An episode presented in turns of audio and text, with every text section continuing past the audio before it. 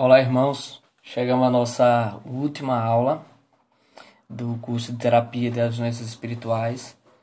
Percebemos o quanto esses pecados estão presentes no nosso dia a dia. Precisamos pedir a Deus que Ele nos revele para que a gente possa buscar os remédios adequados com a graça dele ser libertos. É, por último, a gente vai ver as três vias e as três conversões. Esse curso ele foi pautado totalmente na primeira via, que é a via purgativa. A segunda via é a via iluminativa e a terceira via é a via unitiva. Essas são as vias de transformações, aquilo que a gente vai transformando. E atrelada a ela, a gente tem as três conversões. A partir do momento que a gente sai de uma vida de pecado, principalmente se afasta dos pecados mortais e entra para o estado de graça, a gente inicia a via purgativa. Então a primeira conversão é essa, sair dos pecados mortais, adentrar num período de graça e iniciar a via purgativa, que é a via dos iniciantes, é a nossa via realmente, que é purificar-se. E ela remete um combate direto às tendências de pecado. Então requer um esforço pessoal muito grande. Penitência, oração, jejum. Porque é uma fase em que a gente tem uma característica cética. Quer dizer, a gente é ativo, a gente precisa agir o tempo todo, lutar, combater contra os pecados, combater contra, contra a tendência, como? Com penitência, com oração, com jejum. E vamos entender também que essa via purgativa de purificação, da qual esse curso pautou, é, nós temos as consolações de Deus. Na oração a gente é consolado, a gente é atendido. Nós temos aquilo que possamos, podemos classificar como as muletas da fé, né? quando a gente vê a ação de Deus realmente e aquilo nos sustenta. Né? Eu vejo os milagres realizados por Padre Pio e aquilo ali aumenta a minha fé. A gente tem as consolações. Então, a partir do momento que a gente sai dos pecados mortais, a gente entra nessa luta de estado de graça. Não quer dizer que a gente não vai cometê-los mais, mas que a gente está nessa via de luta, é a via purgativa, da qual nós estamos tentando entrar, viver nela, né? E por aí vai. O que a gente vai classificar como um, os santos de moradas, né? Da sétima morada, né? Não tem essas classificações, né? Que seria Maria, São José de sétima morada. É, é, tem a gente está na primeira morada, né? E a gente fica o tempo todo nessa luta. E aí se a gente tem essa característica de, de pusilame, a gente tem essa essa aversão a querer ser santo, né? Essa falta de ah, é muito difícil para mim, a gente não vai progredindo. A partir do momento que a gente vai progredir, a gente inicia a via iluminativa. É, é como se fosse saindo já para. Não, né, não é nem segunda morada, porque a segunda morada a gente tem ainda a manifestação dos dons do Espírito Santo. Às vezes a gente tem um dono ciência, dono conselho, né? E às vezes acontecem essas ações dentro de nós e mesmo assim a gente ainda está na via purgativa. É possível acontecer isso.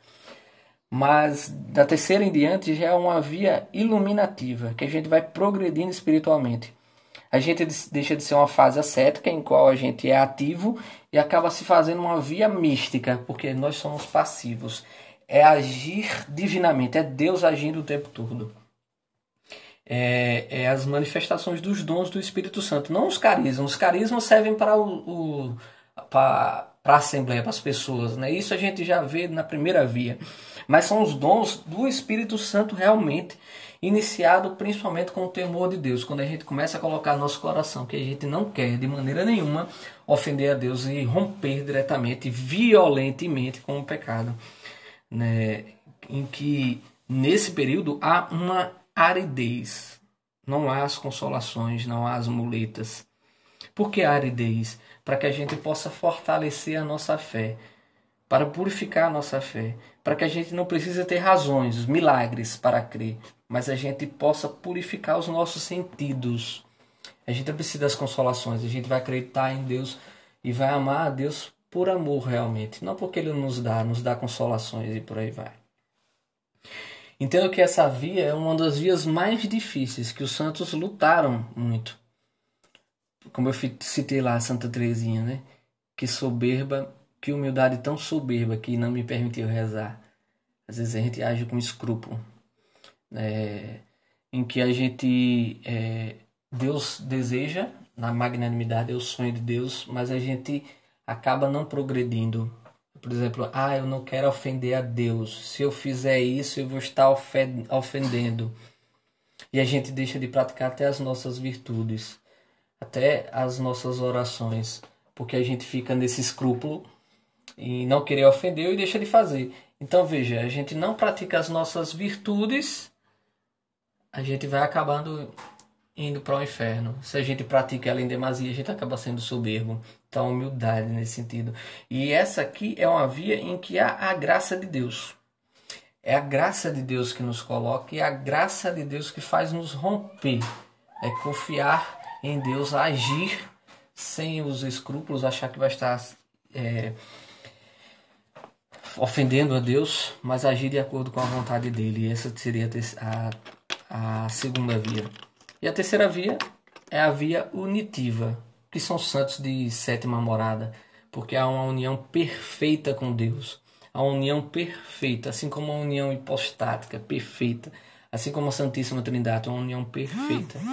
E aí a gente só passa para essa terceira via, só passa para essa terceira fase de conversão num grau de perfeição absurdo. Bem, irmãos, assim finaliza o nosso curso. Espero que tenham gostado. Qualquer dúvida, qualquer coisa, pode manter contato. Se eu não souber, a gente vai estudar junto para que. Provavelmente não vou saber, né? Mas a gente vai estudar junto para tentar descobrir, para que a gente possa crescer na comunhão dos santos com a graça de Deus. Amém, pessoal. Até uma próxima.